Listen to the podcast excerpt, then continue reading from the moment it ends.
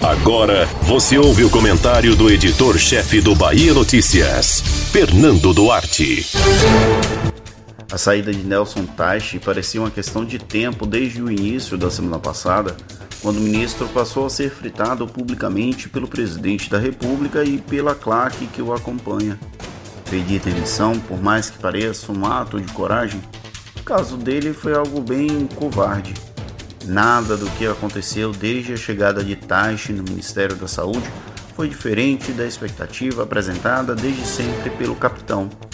Abandonar o navio fala mais sobre o ex-ministro do que sobre qualquer outra figura envolvida. Estamos formalmente, desde a última sexta-feira, sem um comandante na saúde, não que tenhamos em outras áreas. Em condições normais, isso seria preocupante. No meio de uma pandemia, assusta ainda mais. Há a interinidade de um general que, ao assumir a secretaria executiva, blindou-se do desconhecimento do sistema de saúde ao ser citado como um excelente gerente de logística. Eduardo Pazuello pode até ter méritos, mas um deles não é o de nos deixar confortáveis com a atuação de um ministério-chave para brecar os avanços da Covid-19 no país. Enquanto isso, manifestantes em diversas partes do país seguem apoiando o presidente como se vivêssemos em céu de brigadeiro. Dessa vez, ao menos nos ângulos mostrados, não via críticas antidemocráticas.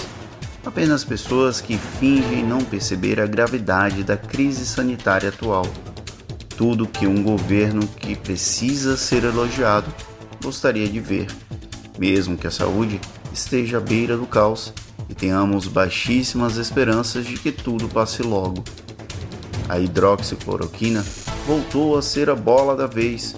O uso político de uma substância química nunca esteve tão evidente no passado recente desse país.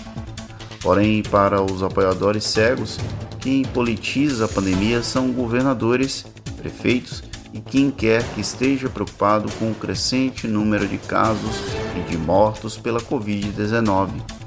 A cada momento em que perdemos tempo com discussões mesquinhas, padecem mais e mais brasileiros. E a saúde, algo tão caro a todos nós, fica em um plano bem abaixo do que deveria. Entre cortinas de fumaça, barulhos silenciadores e falta de sensibilidade, vemos um país cada vez mais acéfalo para combater a combinação de dois dos maiores males dos últimos séculos: coronavírus e a desinformação. Daqui a algum tempo, talvez, tenhamos noção do caminho inadequado que tomamos, para o bem ou para o mal. Tomara que ao menos não demoremos a ter um ministro da saúde e que quando o novo chegar, que não seja um apenas que diz Amém. Você ouviu o comentário do editor-chefe do Bahia Notícias, Fernando Duarte.